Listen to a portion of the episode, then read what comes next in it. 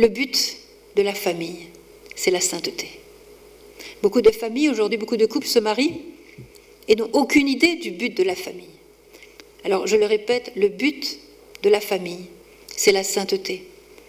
Et l'amour mutuel que le Seigneur a créé entre un homme, et une femme, qui est une chose magnifique, a pour but de nous aider les uns les autres à devenir des saints.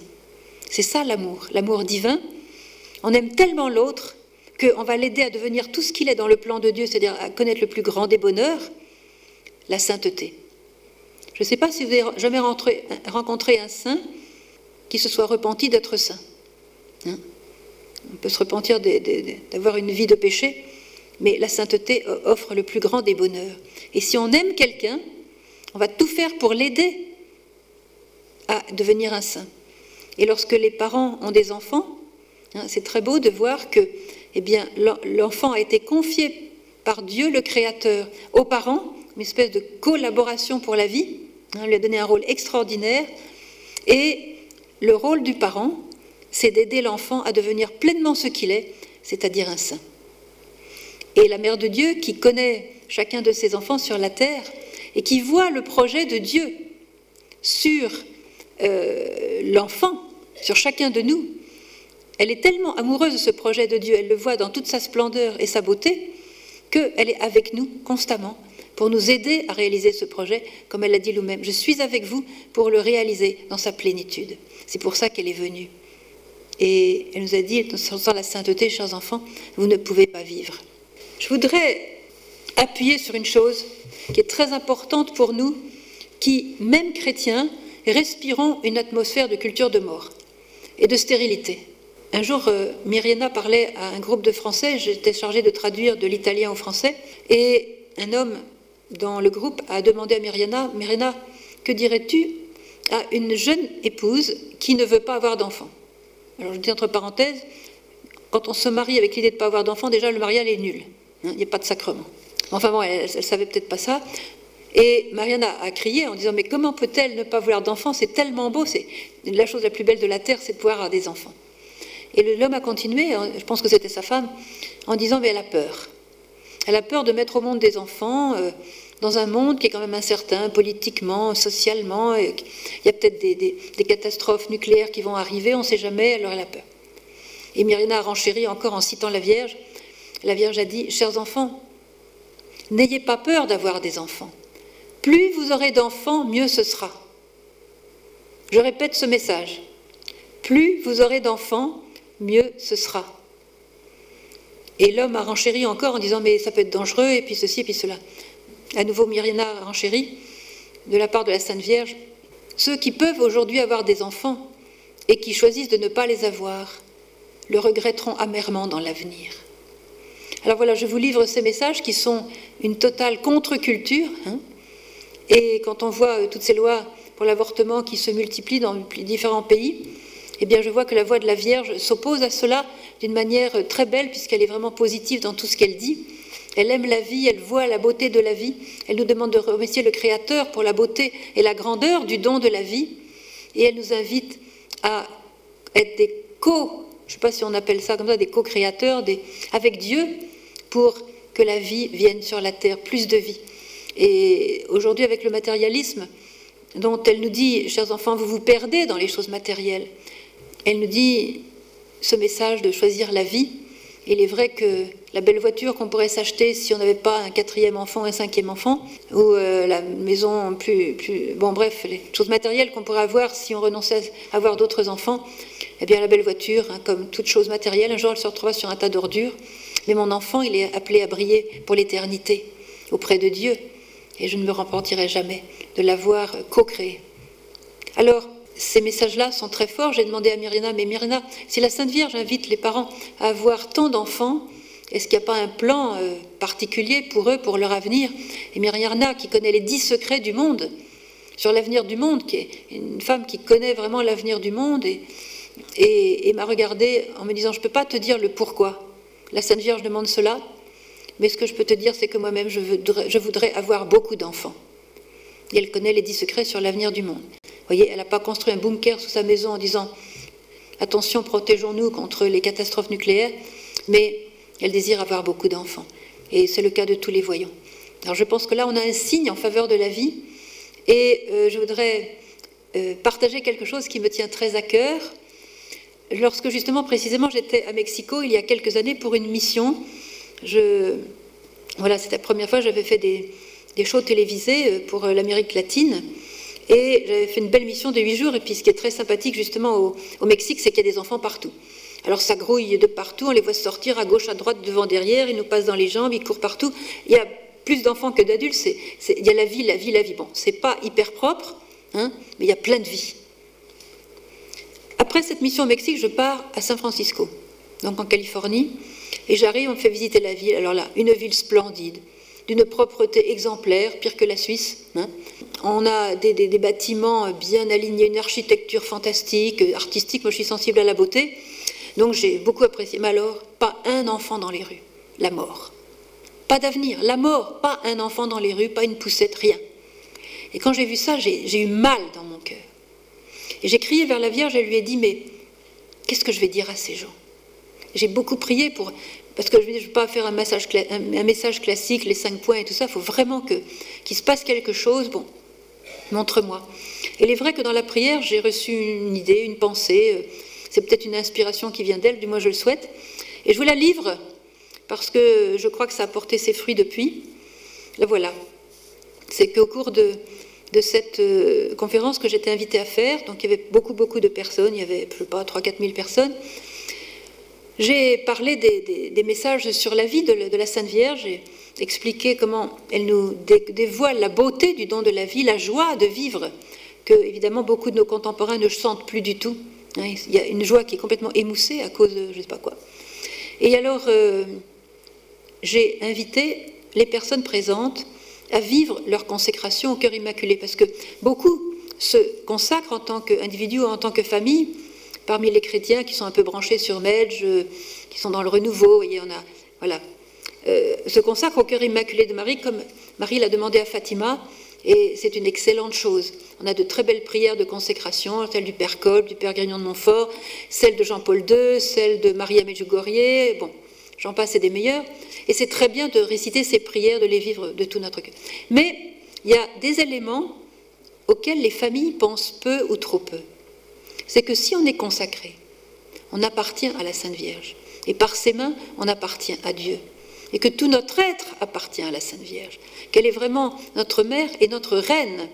Qu'est-ce que c'est qu'une reine? C'est quelqu'un qui a un royaume. Et c'est quelqu'un qui règne sur son royaume. Donc on lui appartient. Et quand il s'agit de la sexualité ou de la fécondité, même si on a été consacré à la Sainte Vierge, on oublie qu'elle est la reine. Et j'ai invité toutes ces personnes présentes de sexe féminin, que ce soit des petites filles euh, en bas âge ou des adolescentes ou des jeunes filles, des jeunes femmes, etc., des femmes mûres, je les ai invitées à prendre au sérieux cette consécration au cœur immaculé de Marie et de consacrer le sein maternel, donc de consacrer leur corps au niveau de leur fécondité, de leur féminité, de consacrer le sein maternel à la Sainte Vierge. Ce qui veut dire en clair que la Sainte Vierge est la reine et que donc ce sera à elle de décider, par exemple, combien d'enfants on va avoir. Voyez? Alors ça change la perspective. Combien d'enfants on va avoir, c'est à elle de décider. Si vraiment elle est notre reine, si vraiment elle est notre mère, si vraiment elle est celle à qui nous appartenons. Et comme elle connaît les projets de Dieu, comme elle connaît le plan de Dieu sur chacun de nous, elle sait très bien ce qui, ce qu'il nous faut, ce dont nous sommes capables. Et comme elle aime la vie, je pense qu'elle va pousser beaucoup plus à la consommation qu'à la non-consommation. Et j'ai invité aussi toutes ces femmes, dans la mesure celles qui étaient présentes et qui étaient mariées, qui ont entendu ce message, je les ai invitées à faire cette consécration en famille avec leur mari, bien sûr, peut-être avec les, enfants aînés, si c'était le cas, et euh, de la faire vraiment euh, comme une prière intense, une prière vraiment du cœur, et que ce soit une réalité. Qu'on offre à Marie cette possibilité de choisir pour nous et de continuer à s'ouvrir à la vie. Alors ça n'a pas raté, après la conférence, il y a un certain nombre de couples qui sont venus me voir. Il y a un couple qui m'a fendu le cœur et qui m'a dit, voilà, moi, après mon quatrième enfant, euh, le médecin m'a dit que, que ça faisait beaucoup Et il m'a proposé, il y a un petit moment de dépression chez la femme juste après l'accouchement qui dure pas longtemps, mais bon, c'est le corps qui, qui fonctionne comme ça, c'est classique. Et donc elle a accepté de se, bon, de, faire, de se faire stériliser juste après l'accouchement. Et depuis, elle est, elle est dévastée à l'idée que parce qu'elle voudrait encore tellement d'enfants. Donc il y avait un cas comme ça, mais les autres sont venus me voir en me disant, ma sœur, on ne connaissait pas ces messages sur la vie, sur la beauté de la vie, sur le plan de Dieu de la vie. On n'avait jamais vu le mariage comme ça, et maintenant, nous voulons à nouveau être ouverts à la vie. On, on s'est arrangé jusqu'à présent pour arrêter notre fécondité à un enfant, deux, alors deux aux États-Unis, c'est déjà une famille nombreuse, hein. et maintenant nous voulons à nouveau être ouverts à la vie. Alors ceux qui avaient fait des opérations un peu médicales sont retournés à l'hôpital pour faire dans le sens inverse et se rouvrir à la vie. Hein. Et euh, ça n'a pas raté. Dans, un an plus tard, euh, et les années qui ont suivi, j'ai vu un certain nombre de couples américains et même français, parce que je l'ai dit dans d'autres villes et dans d'autres pays, venir à Medjugorje avec des petits-enfants dans les bras, avec un sourire jusqu'aux oreilles en disant Ma sœur, c'est la joie totale, c'est vraiment la joie, c'est une bénédiction que le Seigneur nous a donnée. Je connais une femme qui avait cinq enfants, elle en a eu quatre autres. Elle raconte comment le Seigneur l'a guidée comme ça et combien sa vie a complètement changé. Et c'est une femme qui est très. Ah oui, c'est vraiment. Elle a pris un chemin extraordinaire. Et la plupart ont eu un, deux, trois ou quatre enfants en plus et ils ont découvert la, beauté de la vie.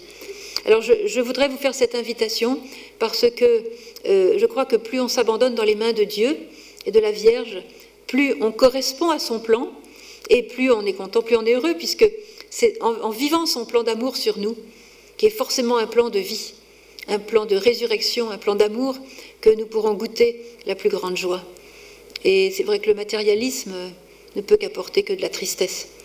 Je voudrais ici appuyer vraiment sur, dans la vie de famille, euh, la place qu'a le meilleur le plus grand de nos amis, c'est-à-dire le Seigneur. La Vierge nous invite dans nos familles à mettre Dieu à la première place. C'est incontournable. C'est incontournable.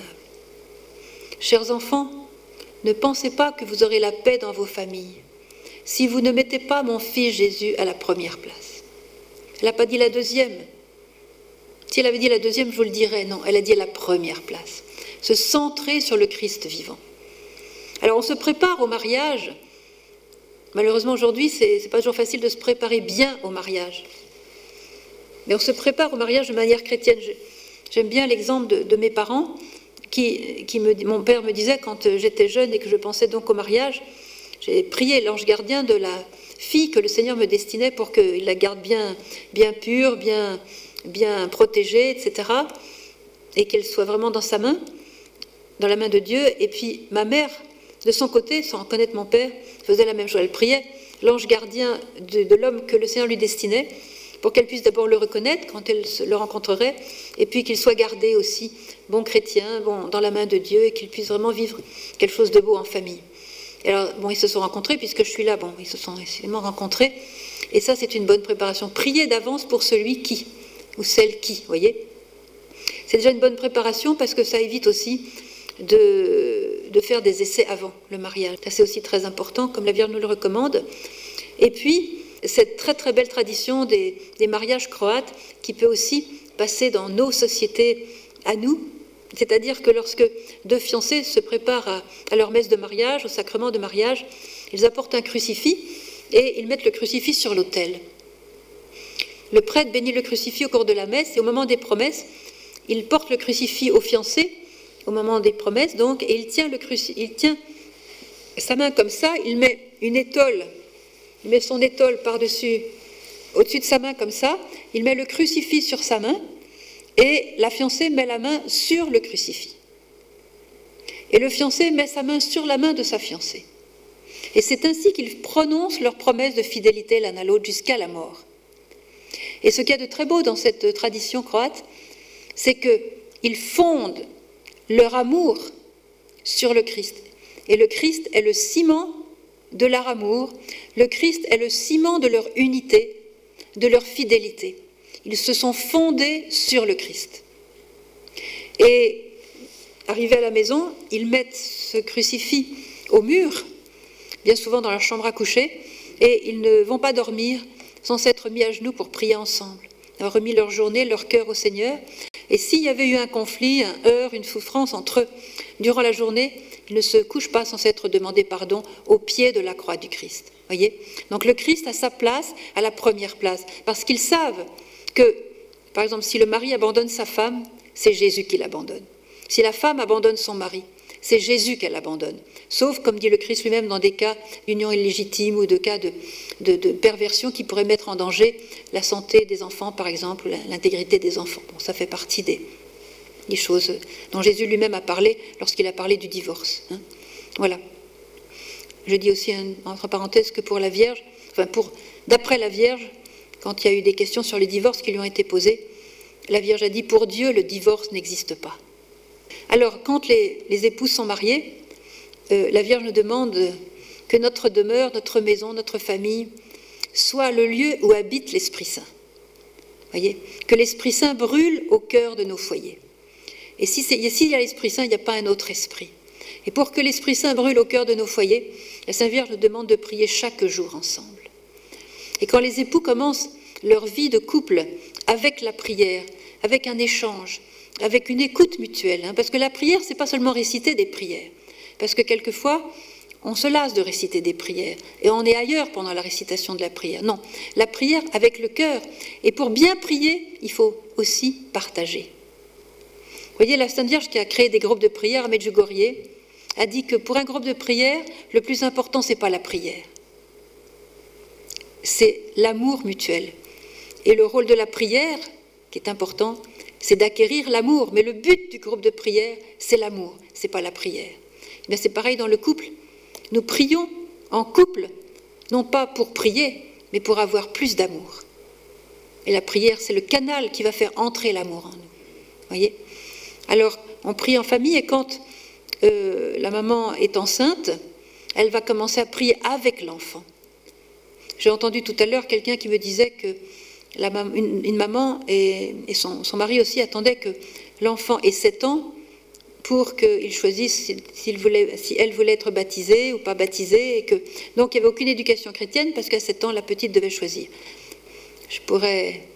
Enfin, je ne vais pas me lancer dans un autre thème, mais c'est, vous pensez bien que ce n'est pas du tout ce que la Sainte Vierge ferait euh, dans, une circonstance comme, comme celle-là, puisque les parents vont imposer à l'enfant tel lait ou telle nourriture ou tel médicament ou tel horaire. Ils n'attendent pas que l'enfant ait 7 ans pour lui dire est-ce que ça te va si je, prends, si je te nourris au sein ou si je te nourris au biberon. L'enfant n'a pas à choisir. Parce que la maman fait au mieux de ce qu'elle peut donner à l'enfant.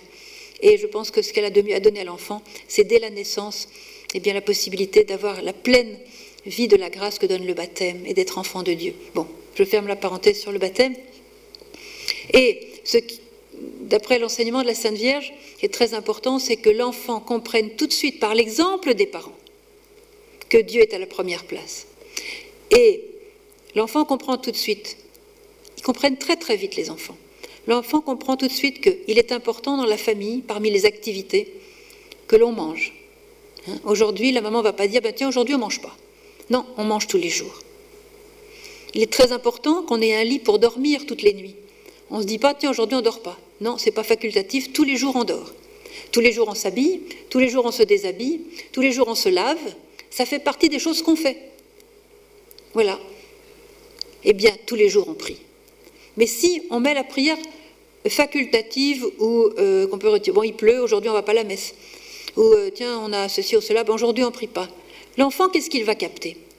Il va capter que les choses matérielles sont très importantes parce qu'on les fait toujours, quel que soit le, temps, l'atmosphère, l'humeur et, les circonstances. Hein. On ne sera jamais empêché de manger. Mais le, bon Dieu, lui, euh, c'est pas très important, puisque dès qu'il y a un petit truc qui, qui est un peu différent, la prière saute. Voyez comment capte l'enfant.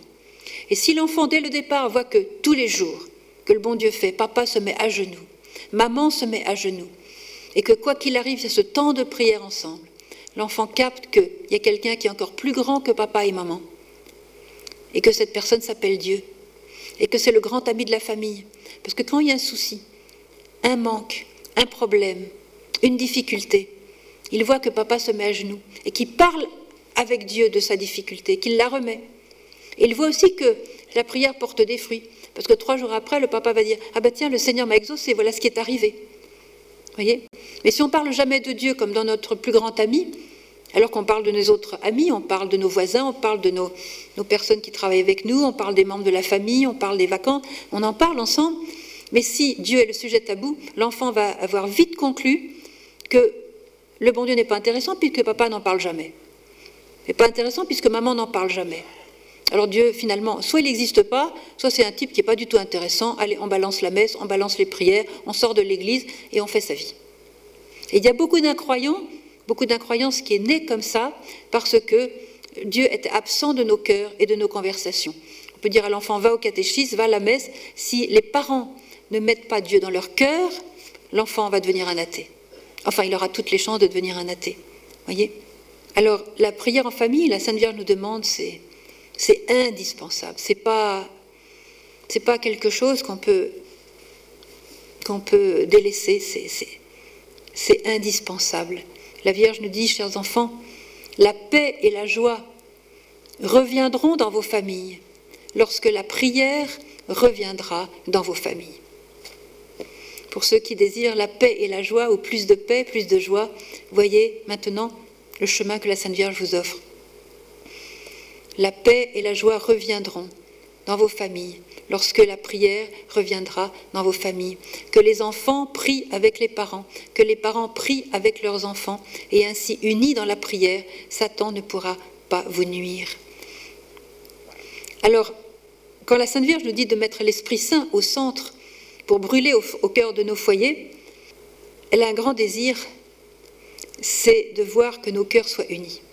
Parce que pour elle, comme pour le Seigneur, l'unité des cœurs est la plus belle chose que l'humanité puisse vivre? L'union de nos cœurs. Et si Dieu a créé la cellule humaine, une cellule familiale, c'est pour vivre cette intimité.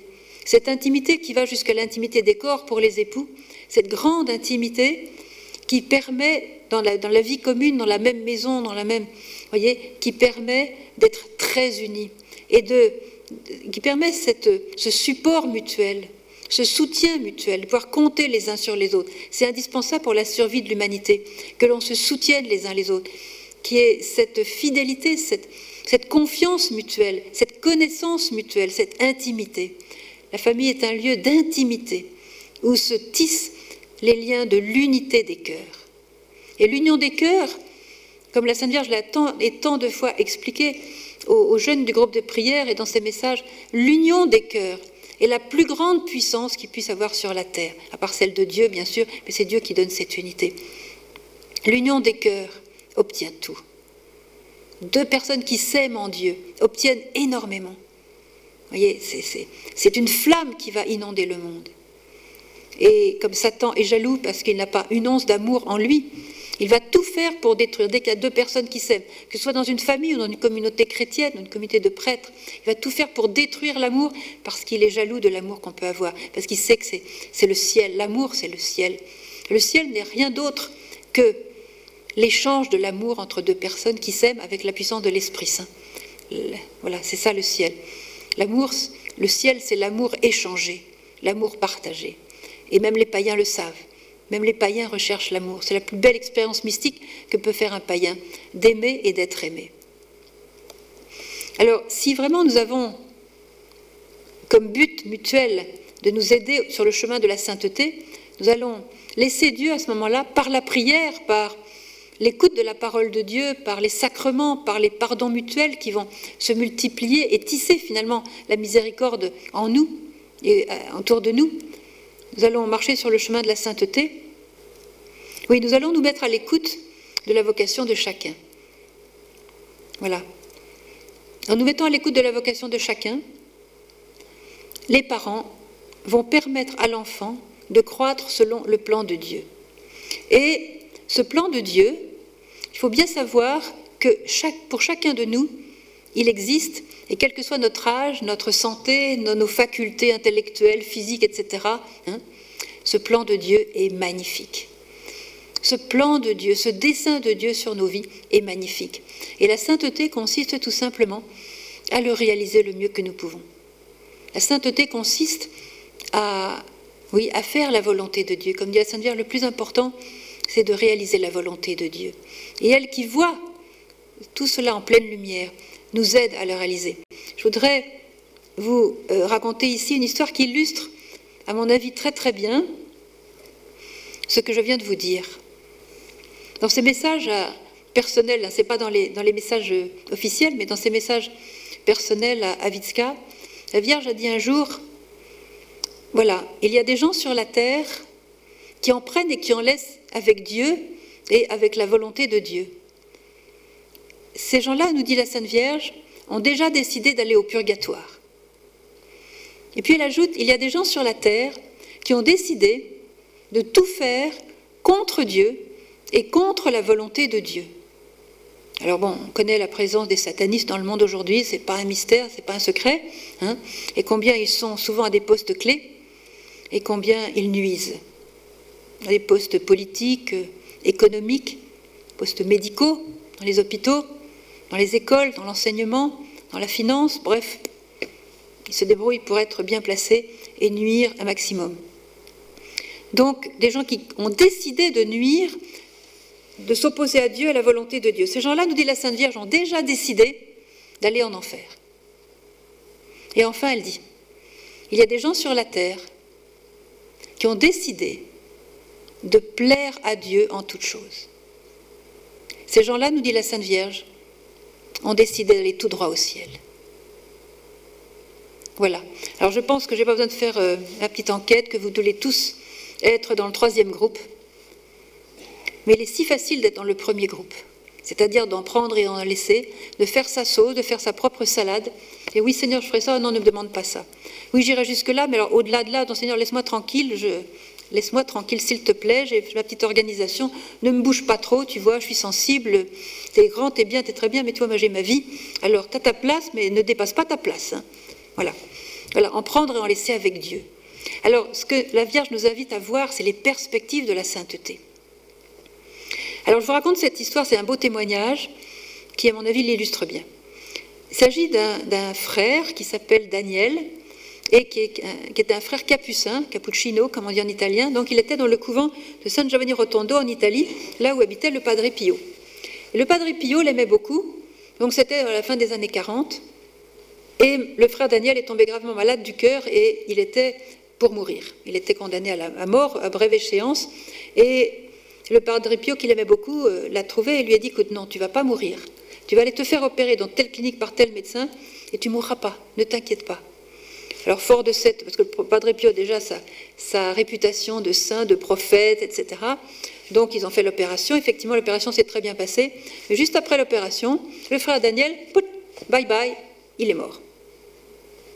Alors, stupéfaction générale, ils ont essayé de téléphoner au Padre Pio, qui, comme par hasard, était sorti de son couvent et injoignable. Alors, euh, ils ont essayé, ils ont essayé. Bon, ben, puis le corps du brave frère Daniel, comme tous les corps euh, qui ont trépassé, est devenu froid. Ils l'ont donc mis à la morgue. Ils ont placé une sœur à côté de lui pour le veiller, etc. Et ils ont continué à essayer. Après 4-5 heures d'essai, finalement, ils ont réussi à joindre le Padre Pio, qui lui-même a été très choqué de la nouvelle. Et ils lui ont dit, alors là, bon, faut être italien de l'époque pour dire ça, mais écoute, c'est de ta faute s'il est mort, puisque c'est toi qui as demandé d'opérer, donc maintenant qu'il est mort, c'est à toi de prier pour qu'il ressuscite. Ah bah oui, voilà. Ben, quand on s'appelle Padre Pio, moi, on m'a jamais demandé ça, mais c'est vrai que si je m'appelais Padre Pio Marthe Robin, peut-être que j'aurais des prières comme ça. Bon. Alors, euh, le Padre Pio l'a fait, il a prié. il a fait une prière très spéciale. Et le frère Daniel s'est levé sur son séant il était très vivant, bien vivant, comme vous et moi, peut-être encore plus. Et évidemment, l'a bombardé de questions. Qu'est-ce que tu as vécu lorsque tu es mort? Alors, vous voulez savoir la réponse? Quand je suis mort, a-t-il dit, j'ai vu le Seigneur. J'ai vu aussi la Sainte Vierge. Et là, il a dit, sur la terre, on n'a aucune idée de l'amour de Dieu. On n'a aucune idée de ce que c'est que l'amour de Dieu. Pourtant, il était moine, il n'était pas prêtre, il était moine, et c'était un brave moine qui était plutôt un bon moine, vous voyez. Et il a dit, on n'a aucune idée. Alors là, quand on le voit, on s'aperçoit qu'on n'avait aucune idée de ce que c'est que l'amour de Dieu et ce qui nous attend. Alors quand je l'ai vu, j'ai tombé amoureux de lui. On ne peut pas faire autrement. Hein. J'ai voulu m'unir à lui, l'étreindre, et il m'invitait. Tout amour, tout amour, que de l'amour. Et à ce moment-là, j'ai vu le film de ma vie. Depuis ben, ma tendre enfance, j'ai tout vu. Et les moments où j'ai dit oui à la, sollicitation de la grâce de Dieu pour moi, j'ai dit oui, j'étais content de voir ça. Puis j'ai aussi vu les moments où j'avais dit non aux sollicitations de la grâce, aux appels de Dieu, les petites choses de ma vie quotidienne. Et là, j'ai compris que j'étais pas assez purifiée pour tout de suite rentrer dans cette étreinte de feu avec Dieu. Et je suis allée au purgatoire. Alors la question, qu'est-ce qui s'est passé au purgatoire? Là, il a dit, il y a deux choses qui m'ont brisé le cœur, des douleurs qu'on ne connaît pas sur la terre. La première chose, c'est que lorsqu'on passe au purgatoire, on ne voit plus Dieu. Mais après l'avoir vu, on ne supporte pas cette absence. C'est une nostalgie qui fait énormément souffrir. Quand on n'est pas amoureux de quelqu'un et que cette personne n'est pas là, eh ben on s'en remet très très bien. Hein. Mais plus on est amoureux de la personne et que quand la personne n'est pas là, eh bien c'est une douleur, c'est un, comment on appelle ça, un désir, une attente, une nostalgie de l'amour, voilà. Mais quand il s'agit de Dieu, on a vu Dieu en face, c'est terrible de plus le voir, parce qu'effectivement, au purgatoire, on ne le voit plus. Il est toujours là, mais on ne le voit plus. Il n'y a pas cette jouissance de la présence. Et c'est ça qui purifie, c'est le feu de l'amour, parce que c'est par amour qu'on voudrait le voir. C'est donc le feu de l'amour qui nous purifie de nos imperfections, qui n'ont pas été confessées, qui n'ont pas été regrettées, disons. Voilà. Et puis, euh, la deuxième chose qui m'a fait encore plus souffrir, c'est que, en même temps que j'ai vu le film de ma vie, j'ai vu le projet de Dieu sur ma vie et le degré de gloire qu'il avait préparé depuis toujours pour moi, donc le degré de sainteté. Une merveille, quelque chose de fabuleux, quelque chose de très très beau. Et je me dis, mais bon, mais le Seigneur a pensé que, que je deviendrais ce saint, il avait préparé, il avait cru en moi à ce point que je deviendrais ce grand saint. Et voilà toutes les grâces qu'il m'a effectivement données durant ma vie pour que je devienne ce grand saint dont il rêvait. Mais quand j'ai comparé avec ce que j'avais effectivement réalisé dans ma vie, le degré de sainteté que j'avais effectivement atteint. Et quand j'ai vu la différence, mon cœur a été transpercé d'une douleur indicible. Et comme j'ai regretté de n'avoir pas été ce saint dont le Seigneur rêvait, et je me disais, c'est trop tard, on n'a qu'une vie sur la terre, c'est trop tard. J'ai raté toute cette partie que Dieu avait rêvé pour moi. J'étais prêt à être un saint, j'étais pas un si mauvais bougre, mais voilà, j'avais toute cette partie-là de sainteté que maintenant j'avais préféré mes petits, mes petits intérêts à moi. Et c'était une douleur insupportable qui m'a vraiment beaucoup fait souffrir. Et à ce moment-là, j'ai vu apparaître devant moi le Padre Pio qui m'a dit Reviens sur la terre, tu as encore du temps. Voilà, et me voilà. Voyez? Alors, cet homme, donc, qui est revenu alors, parfaitement vivant, il y a des bouquins qui ont été écrits sur lui en italien, D'ailleurs, sa cause de béatification est en cours à Rome maintenant. Alors, oui, parce qu'il est remort, il faut bien que je vous dise, il est en fait remort il y a quelques années. Hein, donc, euh, mais quand, après sa résurrection, entre guillemets, je ne sais pas comment appeler ça, son retour à la vie en tout cas, il n'était plus le même homme. Parce qu'il avait capté, pas fou, il avait capté quelque chose d'essentiel. Que quand on arrive là-haut, il n'y a plus que l'amour. Et il n'y a plus que l'amour divin. voyez Et alors, il n'avait pas voulu faire deux fois la même bêtise. Toute sa vie était centrée sur deux choses, la prière et la charité. Il priait tout le temps, tout le temps, tout le temps, il priait. Sauf quand il avait à parler à quelqu'un, mais il était tout le temps dans la prière. Et dès qu'il avait l'occasion, il rendait service, jour et nuit, il était, de, il était à tout le monde, parce qu'il était en fait, euh, comme il n'était pas prêtre, il était au service des frères prêtres de sa communauté, il ne se fatiguait jamais de rendre service, de devancer le désir de l'autre, et puis c'était récupéré des carrés du genre Padre Pio, il lisait dans les âmes, enfin c'était vraiment, il aidait, il aidait énormément, il avait une telle foi qu'à chaque fois que quelqu'un lui confiait une intention de prière, par exemple, j'ai un procès, j'arrive pas à payer les sommes fabuleuses que mon ex-femme me demande, etc., on lui demandait d'intercéder. Trois jours après, il y a des sommes qui arrivent dans la poche du gars, enfin des trucs, euh, des trucs incroyables à Padre Pio, voyez. Et donc, il est devenu un, grand saint lui-même, voyez. Mais il avait capté de choses que ce qui compte dans la vie, hein, c'est l'amour. Tout faire par amour, que ce soit les petites choses, les grandes choses. Il n'y a que l'amour qui compte. Et ça, c'est l'enseignement de Marie. Que l'Esprit Saint soit ce feu qui brûle. Et votre famille deviendra un foyer qui va brûler pour beaucoup d'autres foyers. Ce sera un exemple où les gens, les gens qui sont misérables, seuls, délaissés, abandonnés, euh, euh, blessés par la vie, violés, tourmentés, euh, méprisés, pourront venir se réchauffer, ce sera un feu qui va se répandre. Voilà la famille. Oui, je pense toujours à la famille, notre maison à, Medjugorje s'appelle Bethléem. Parce qu'on vénère beaucoup l'enfant Jésus, qui d'ailleurs a été donné par Marie au, tout au début du troisième millénaire comme notre leader. Elle nous l'a donné comme notre leader qui va nous mener sur le chemin du salut. Alors donc la maison s'appelle Bethléem, on vénère beaucoup euh, Saint Joseph, la Vierge et l'enfant Jésus. Mais ce qui me frappe dans, la vie, dans les tables de Bethléem, c'est vraiment qu'il ne se passait pas grand-chose. Hein. Je pense que Joseph euh, ne travaillait pas puisqu'il était entre deux chaises, c'est le cas de le dire. Mais l'amour qu'il y avait. Ils étaient visités par les bergers, ils ont été visités par les rois, ils ont été visités par les gens du village, etc. Mais l'amour qui brûlait entre eux, ça c'est, ça c'est l'œuvre de Dieu. Et l'amour transporte les montagnes. Et la Vierge souhaiterait tellement que nous aussi, hein, nous nous décidions pour vivre pleinement ce degré d'amour que Dieu a préparé pour nous. Et ce degré d'amour est infiniment grand. Voyez Chacun est appelé à la sainteté, c'était d'avoir en son cœur la plénitude de l'amour. Et ce degré d'amour est tellement grand qu'on a tendance à pas vouloir y croire, en disant oui, mais alors Sainte Thérèse de l'Enfant Jésus, elle était tellement spéciale.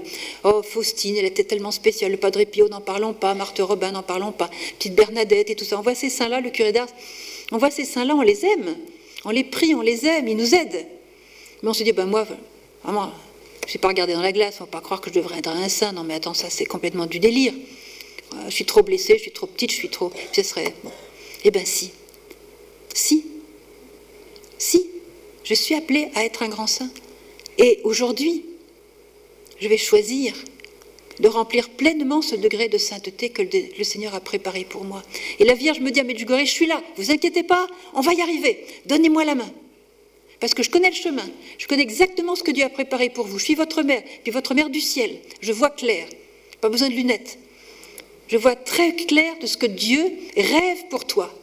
Alors donne-moi la main, je te conduis. Et on va y arriver. Et si tu tombes, je suis ta mère, je te ramasse. Et si tu cours partout, là, tu m'échappes, je te rattraperai. Mais décide-toi de me donner la main. Je te conduirai. Je veux vous conduire vers Jésus, nous dit Marie. Je veux vous conduire vers le ciel. Donnez-moi la main. Alors si les parents vraiment prennent à cœur de se sanctifier mutuellement, plutôt de se, de s'édifier mutuellement et d'édifier leurs enfants. Vous aurez la sainteté, parce que le, Seigneur l'a déjà donné, il suffit de prendre, et nos familles seront chrétiennes, et nos familles seront vraiment des sources de rayonnement.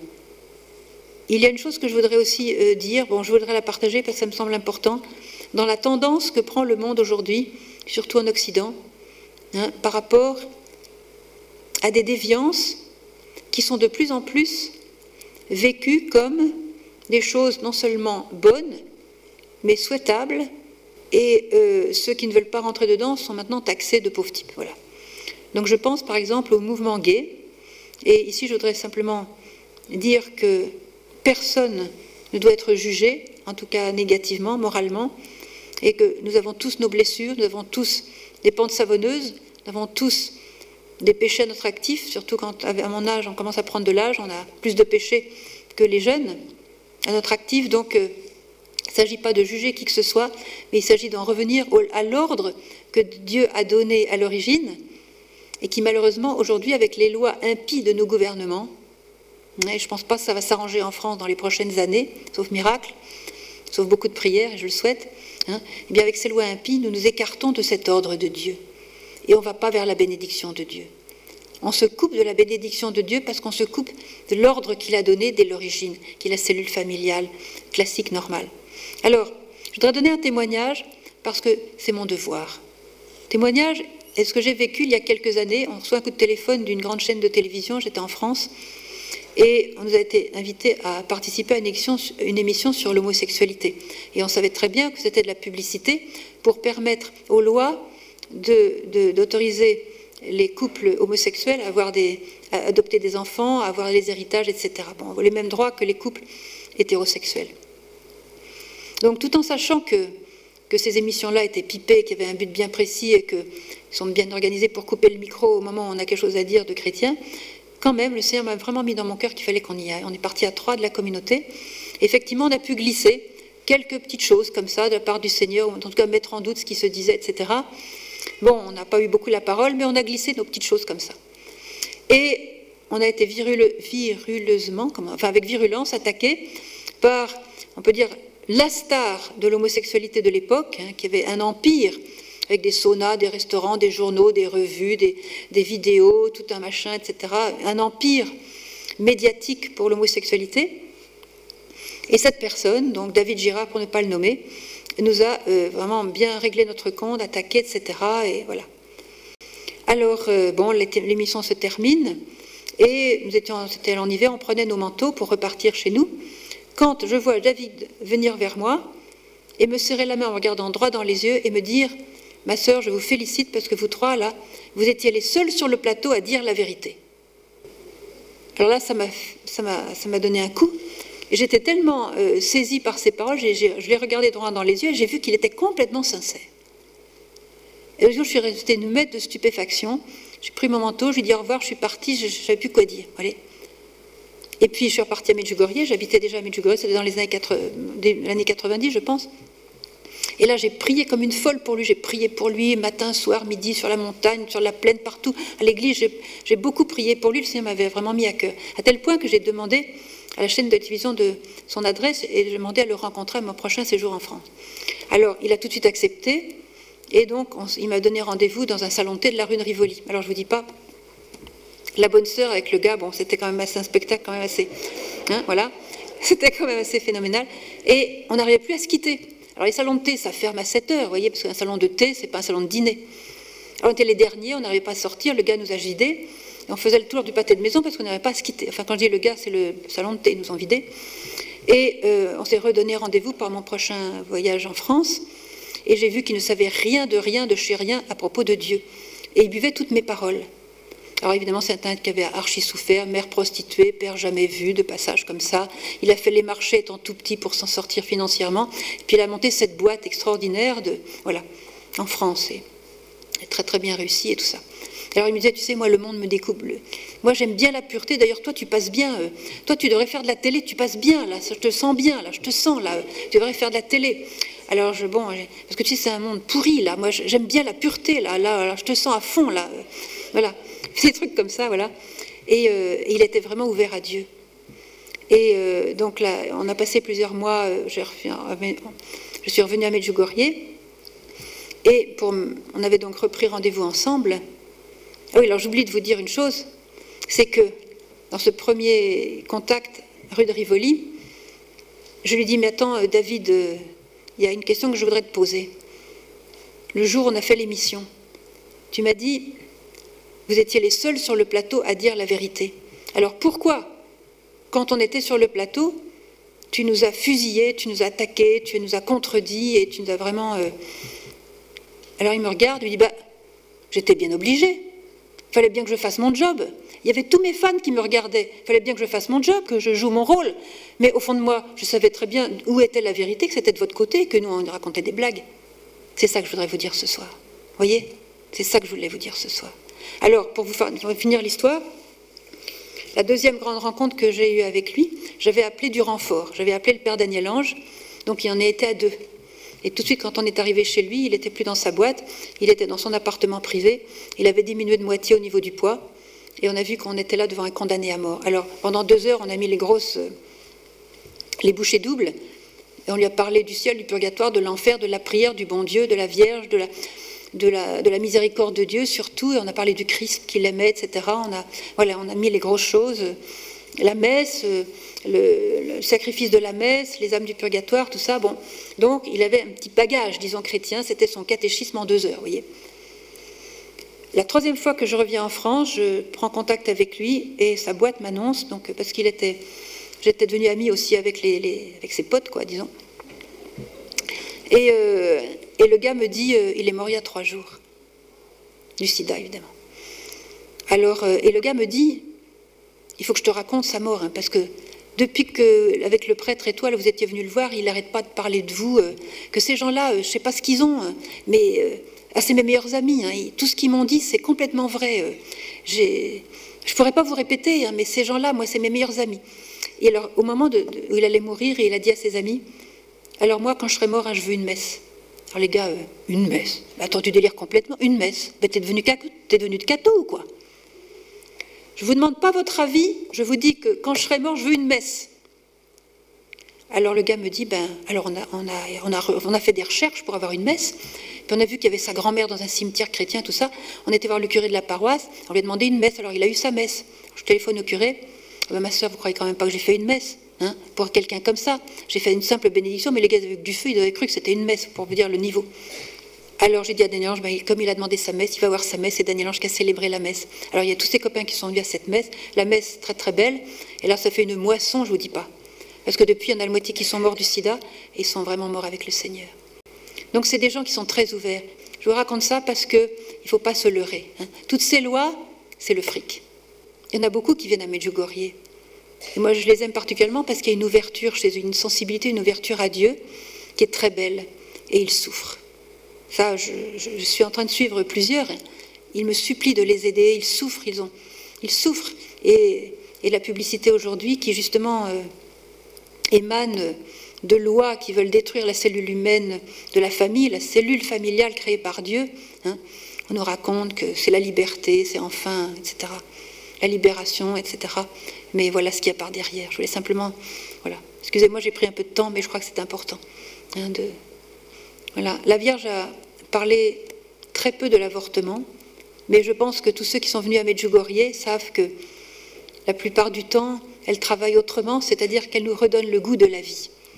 Quelqu'un qui passe quelques jours à Medjugorje, qui arrive dans un certain nuage intérieur où il n'a pas le goût de la vie, il n'a pas le goût de, de, voyez, pas comment dirais-je, oui, pas perdu cette espèce de saveur de la vie, de la joie de vivre. Certains ne l'ont jamais goûté.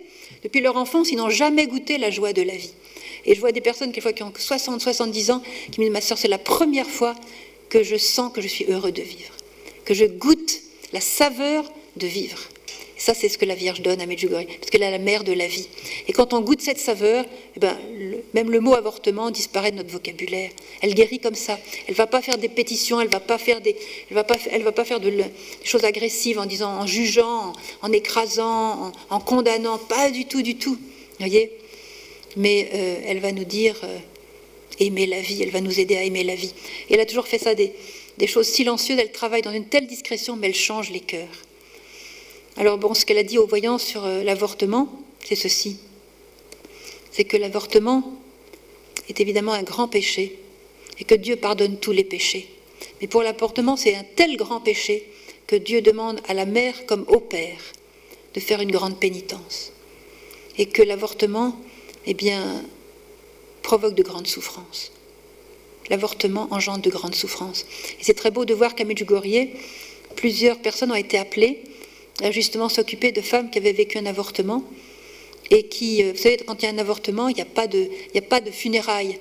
Donc on n'a jamais fini de, ressasser, il n'y a pas de funérailles qui finalement euh, nous aident à voilà, enterrer la personne et à faire un, cran, quoi, passer un, cap. Et il y a de grandes souffrances, il y a un goût de mort. Et la Vierge nous demande d'être très miséricordieux envers ceux qui ont vécu un avortement et de les aider à se réconcilier avec Dieu pour ce péché de l'avortement et d'être très bon et très miséricordieux avec eux. Et la Vierge a dit aux voyants, euh, il y a beaucoup de femmes aujourd'hui, il y a beaucoup de mères aujourd'hui qui tuent leurs enfants. Priez pour que ces mères n'existent plus, qu'il n'y ait plus jamais de mères qui tuent leurs enfants. Et quand une femme qui a avorté euh, se tourne vers la Sainte Vierge, souvent la Sainte Vierge se, se sert de cette femme pour aider la vie, c'est-à-dire pour euh, témoigner euh, du prix de la vie, de la beauté de la vie. La Vierge nous aide à guérir hein, de, toutes ces blessures de mort que notre société porte, société porte. Et bien souvent, des personnes qui ont vécu l'avortement et qui ont été à Medjugorje, qui ont été se mettre à l'école de la Vierge et qui ont adopté vraiment euh, prendre la main de la Vierge, eh bien, deviennent des apôtres de la vie. C'est ce que la Vierge fait. Une autre chose que je voudrais souligner, et je crois aussi c'est une parole qui va paraître un petit peu forte et difficile à accepter, mais qui est une réalité, donc c'est un peu mon devoir de vous en parler, c'est la nécessité de consacrer dès le sein maternel l'enfant que l'on porte. Dès le sein maternel, de le consacrer à la Sainte Vierge. La Vierge l'a demandé à Medjugorje que, en tant qu'individu, nous nous consacrions, en tant que famille, en tant que paroisse, et même à Fatima, elle a dit en tant que nation.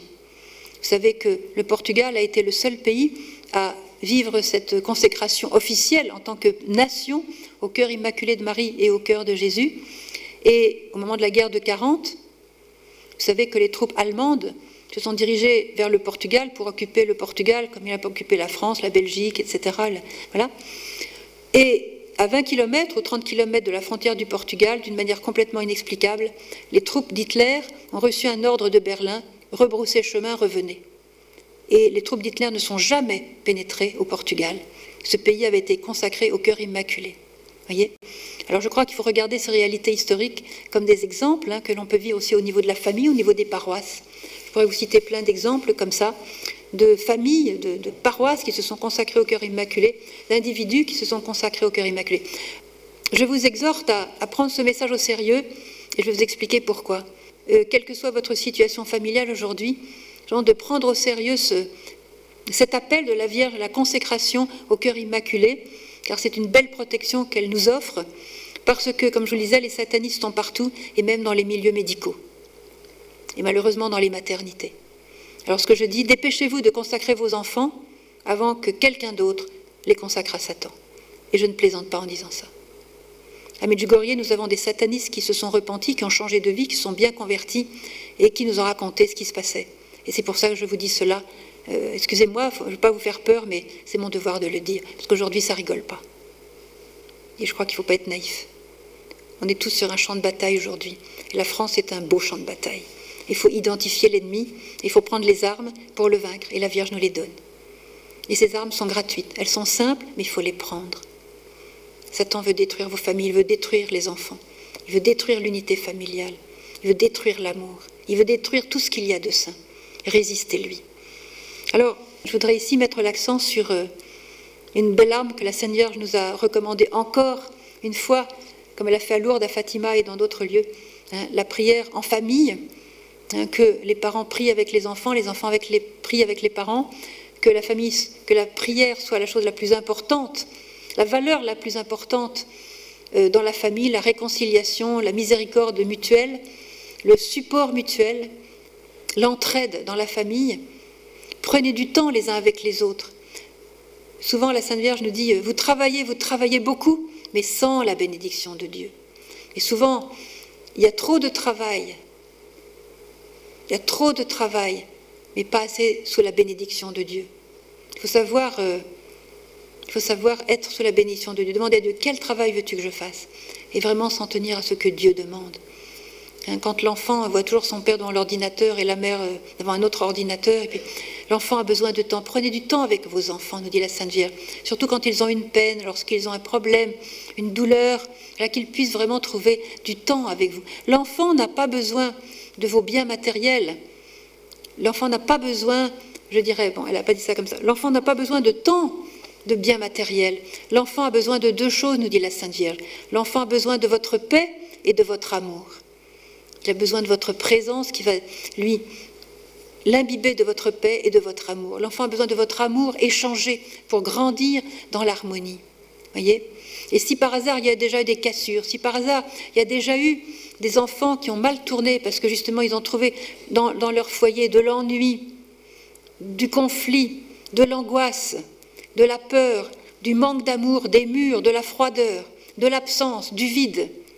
S'ils ont trouvé ça et qu'ils ont été cherchés ailleurs, dans le bar d'à côté, dans le, disco d'à côté, auprès de des groupes de drogue qu'il a trouvés dans la ville, si c'est peut-être trop tard. Voilà, l'enfant a déjà pris un mauvais chemin avec la Sainte Vierge, avec le Seigneur, il n'est pas trop tard. La Sainte Vierge nous dit, vous pouvez changer le cœur des incroyants. Vous le pouvez par votre amour et votre prière. Et bien sûr, elle nous dit, vous pouvez arrêter les guerres, les destructions, par le jeûne et la prière. Vous le pouvez. Il n'y a jamais de cul-de-sac avec le Seigneur. La Sainte Vierge nous donne toujours une solution. Il y a toujours une porte de sortie. Par l'amour, chers enfants. Vous pouvez obtenir même ce qui vous semble impossible. Et vous trouverez une issue même pour les situations qui vous semblent bouchées et impossibles. Par l'amour, chers enfants, vous le pouvez. Voyez ce que nous dit la Sainte Vierge. C'est vraiment magnifique. Alors, je voudrais dire un mot sur, la prière préférée de la Sainte Vierge, qui est donc le rosaire, puisque le rosaire nous amène à contempler la vie de Jésus. Elle a dit cette parole magnifique que je répéterai jamais assez. Lorsque j'étais sur la terre, je priais constamment le rosaire. Et cette parole peut paraître étonnante puisqu'il n'y avait pas de rosaire à l'époque, et nous le savons bien. Comment pouvait-elle prier le rosaire? Elle a dit ceci. Lorsque j'étais sur la terre, j'avais constamment les yeux de mon cœur fixés sur la vie de Jésus, mon Fils. Et elle ajoutait, c'est cela la prière du rosaire. Avoir constamment les yeux de mon cœur fixés sur la vie de mon Fils Jésus. C'est cela le rosaire. Et effectivement, dans le rosaire, nous regardons Jésus dans les différentes étapes de sa vie, hein, depuis la conception, euh, la naissance, la mort, la résurrection, la, gloire, voilà, la lumière.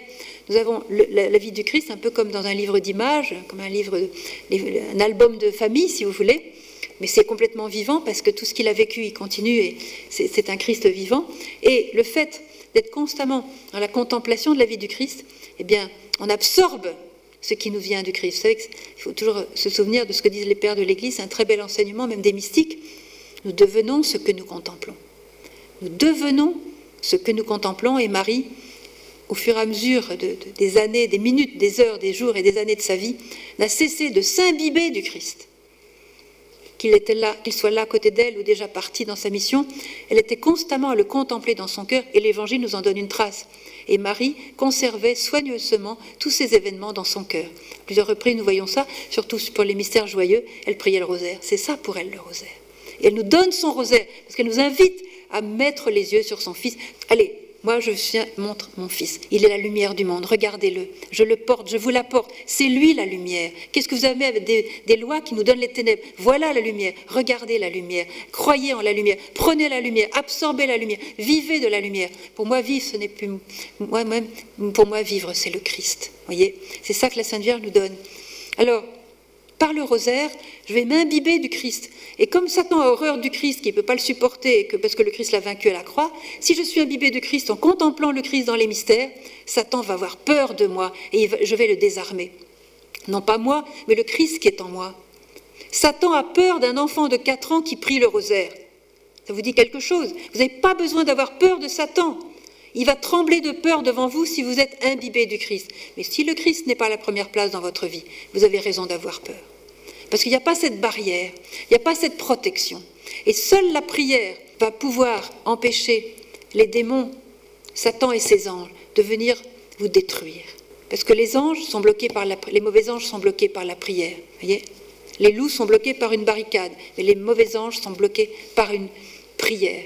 Et s'il n'y a pas la prière chez vous, eh bien, rien ne l'arrêtera. Il va rentrer comme chez lui, il va faire ses petites alvéoles, ses petits appartements, ses petites pièces privées, et il va vous grignoter. Et puis, euh, quand ça sera bien grignoté, on va dire mais J'ai plus d'amour pour toi. Maintenant, ça fait en fait un certain temps que je ne chante plus rien pour toi. Et puis, j'ai plus rien à faire avec toi. Puis, de toute façon, j'ai trouvé quelqu'un d'autre. Et puis, ben, les enfants, ben, ils se débrouilleront. Et puis, balloter à droite, à gauche. Et puis, et puis voilà. Parce qu'on a laissé rentrer l'autre depuis des années. Parce qu'on n'a pas prié ensemble. Mettez-vous à genoux ensemble. Tant pis pour la pudeur, tant pis pour tous ces trucs-là, ça c'est humain, c'est psychologique, c'est tout ça, c'est superficiel. Mettez-vous à genoux ensemble, faites-le et vous serez aidé par elle. Prenez sa main, elle va vous aider. Elle veut votre bonheur, elle veut votre sainteté, elle veut que vous alliez jusqu'au bout du plan. Pas comme le frère Daniel, première version, mais comme le frère Daniel, deuxième version, qui avait compris que par cet amour de chaque jour, ce service d'amour les uns envers les autres, Il allait pouvoir embrasser, il allait pouvoir étreindre celui qui est l'amour et qui l'attend dans le ciel, qui se donne déjà en nous, à nous, par l'Eucharistie, par le sacrement de la confession, par l'adoration du Saint-Sacrement, par la prière, par euh, bien sûr les autres sacrements aussi. Voyez? Il est l'amour, il, il, brûle au milieu de nous et il brûle que nous venions l'étreindre. Il nous invite. Et Marie nous dit laissez-le rentrer. Marie nous dit, laissez mon fils rentrer, mettez-le à la première place. Et il y a quelques mois, elle a, lancé cette parole, mes chers enfants, qu'y a-t-il dans votre cœur qui vous empêche de mettre mon fils à la première place? Dernière de, mais qu'est-ce que vous avez été Prendre d'autres que lui, mais où avez-vous la tête? Qu'y a-t-il dans votre cœur? Chers enfants, vous êtes pleins de fausses lumières et d'idoles, et je ne peux pas vous aider purifiez votre cœur. Alors je pourrai vous aider. voyez, la place est prise par des fausses lumières, des fausses paix. Toute cette fausse paix drainée par le New Age, les faux guérisseurs, les guérisseurs qui travaillent consciemment ou inconsciemment pour, Satan et qui, viennent des dons qui nous viennent des sorciers, qui sont transmis de personne à personne. Alors on va guérir du genou gauche, mais on va avoir des angoisses nocturnes. On va guérir des angoisses nocturnes et puis on ne pourra plus supporter sa femme. Satan ne fait pas de cadeau. Quand il semble guérir un endroit de notre corps, il va déplacer la maladie dans un endroit plus intime encore de notre être. On va avoir tout perdu, à grands frais en plus. La guérison est gratuite avec le Seigneur. Marie nous dit, laissez mon fils, il est la vraie lumière, il est la vraie paix, il est la seule paix. Sans lui, il n'y a pas de paix. Chers enfants, sans la prière, il n'y a pas de paix, il n'y a pas d'amour et il n'y a pas d'avenir. Sans mon fils, sans la prière, il n'y a pas d'avenir. Alors, chers enfants, prenez la croix de mon fils, prenez la croix de mon fils dans vos mains, nous dit-elle et contempler, honorer les blessures de mon Fils sur la croix. La croix qui est la source de toutes les grâces, corps, le cœur ouvert du Christ. Et Marie nous dit, demandez à Jésus de guérir les blessures que vous avez reçues à cause de vos péchés. Et aussi les blessures que vous avez reçues à cause des péchés de vos parents. Demandez à Jésus de vous guérir en honorant ses propres blessures. Elle nous remet toujours devant le Christ. Elle nous conduit au Christ. Elle nous supplie d'ouvrir nos portes au Christ. Voyez et ça, si dans la famille, le père et la mère vivent cela, l'enfant va capter. Parce que les parents vont partager. L'enfant a besoin de votre exemple. Voyez Plus que des paroles. Elle dit aussi enseignez vos enfants. Mais l'enfant, par votre exemple, va comprendre. Je n'oublierai jamais ce témoignage d'un petit enfant qui avait, je crois, six ans. Et ses parents priaient beaucoup, ses parents étaient très ouverts, très, euh, voyez, ils aimaient beaucoup le Seigneur, alors ils étaient très simples dans leur manière de partager entre eux, dans la famille, ce que le Seigneur avait fait pour eux, voilà, ce qui se passe à Medjugorje, les miracles de Dieu, on avait fait cette prière, on avait obtenu ceci, cela, on, avait besoin de ceci, cela, donc on allait prier la Sainte Vierge, on a prié Saint Joseph, on avait, vous voyez, il y avait cette vie de la grâce toute simple, mais vraiment belle et, lumineuse. Et puis un jour, euh, le il y avait un orage, le petit s'est retrouvé dans, dans le lit de ses parents, Bon, ça lui arrivait souvent, le petit comme ça allait finir sa nuit dans le, lit de ses parents. Et puis au milieu de la nuit, un jour, euh, enfin une nuit plutôt, voilà que le père se réveille, il trouve son petit à 2 heures du matin en train de prier le chapelet. Il avait son chapelet, puis il priait le chapelet. Le petit de 6 ans. Alors euh, le père lui dit mais, Joseph, tu pries ton chapelet? Puis l'autre était vraiment. Euh, il était intimidé d'avoir été découvert dans ses petites piétés personnelles, vous voyez ses petites dévotions personnelles. Alors il a un petit peu rougi, il dit euh, Oui, oui, tu vois, je prie le chapelet. Pourquoi tu pries le chapelet? Ben Parce que voilà, j'ai. Ben papa, tu vois, j'ai un ami à l'école, et ben, et ben il est très malade. Et puis je crois que c'est une maladie qui est grave, tu vois. Euh. Alors ben, je prie le chapelet pour que la Sainte Vierge vienne le guérir. C'est bien. Mais pourquoi il avait fait ça? Parce qu'il avait entendu ses parents dire que un tel, un tel avait été malade et qu'on avait intercédé auprès de la Sainte Vierge et que par le chapelet, ben, cette personne avait reçu une guérison. Vous voyez? Il n'avait rien dit sur le moment, mais il avait capté. Il le faisait tout seul dans son coin parce qu'il avait cru. Pour lui, la Sainte Vierge était vivante. C'était une amie, c'était une mère, c'était quelqu'un qui faisait du bien. Il avait capté ça. Et il s'en servait tout seul dans son petit coin, il avait capté, il faisait ses petites affaires avec la Sainte Vierge. Vous voyez C'est ça l'exemple des parents. Oui, à propos du rosaire, je voudrais ajouter, euh, pour vous encourager, je voudrais ajouter quelques petits euh, exemples, disons, de la puissance du rosaire dans le monde. Voilà, euh, pas le mois dernier, mais en janvier-février, j'étais en Inde. Et j'ai fait une mission qui nous m'a mené à un moment donné dans le sud de l'Inde, au Kerala. Et j'ai visité euh, une école où j'ai parlé aux élèves. Il y avait une chapelle dans cette petite école. Et dans cette chapelle, ils m'ont dit, il y avait beaucoup de prières. Et les religieuses qui tenaient cette école euh, vraiment euh, aimaient beaucoup la Sainte Vierge et le rosaire faisait partie de la vie des, élèves. Alors, euh, vous savez que le tsunami a atteint les côtes du Kerala. Ils m'ont montré les dégâts qu'avait fait le, tsunami, donc ces, plages où il y avait plein de débris, parce qu'on voyait qu'il y avait eu de l'eau un peu trop et puis qu'il y avait eu des destructions. Et les sœurs m'ont dit, tu vois, regarde, cette école et la chapelle, l'eau s'est arrêtée à la première marche on a été entièrement protégé, alors que tout le reste là, de la plage, cette longue plage, a été dévastée par le tsunami. L'eau chez nous s'est arrêtée à la première marche. Alors, il y a aussi cette euh, très belle histoire de, ce qui s'est passé à Hiroshima. Vous savez que quand la guerre euh, a été presque finie, euh, en 1945, il y a eu cette bombe à Hiroshima, au Japon, qui a fait un, grand périmètre de, désert total, de mort. Et ça a été vraiment très, très. C'était une hécatombe, comme vous le savez. Or, à peu de distance du point d'impact de la bombe, une maison japonaise était restée totalement intacte. Alors évidemment, il y a plein d'experts qui se sont penchés sur ce phénomène totalement inexplicable ils ont essayé d'analyser la, maison sous toutes les coutures et ils n'ont rien trouvé qui pouvait justifier une telle protection. C'était une simple maison japonaise avec des éléments assez légers. Et dans cette maison habitaient huit hommes. Ces hommes ont été entièrement épargnés dans leur santé. Ils ont euh, été examinés par plus de 200 experts médicaux du monde entier, parce qu'ils voulaient absolument trouver le truc qui avait fait que ces hommes avaient été épargnés avec la maison. Ils n'ont rien trouvé, c'est des hommes normaux, bon. Et ils ont vécu d'ailleurs des années après. Euh, j'étais euh, au Congrès eucharistique de Philadelphie en 76, et l'un d'eux était là euh, à témoigner, il était bien vivant, donc voilà. Et ces hommes étaient en fait des jésuites, et la maison était la maison des jésuites à Hiroshima. Et eux-mêmes savaient très bien pourquoi ils avaient été épargnés. Et lorsqu'on leur a demandé, ils ont dit, ben voilà, nous étions les seuls dans tout Hiroshima à prier le rosaire chaque jour ensemble dans la maison.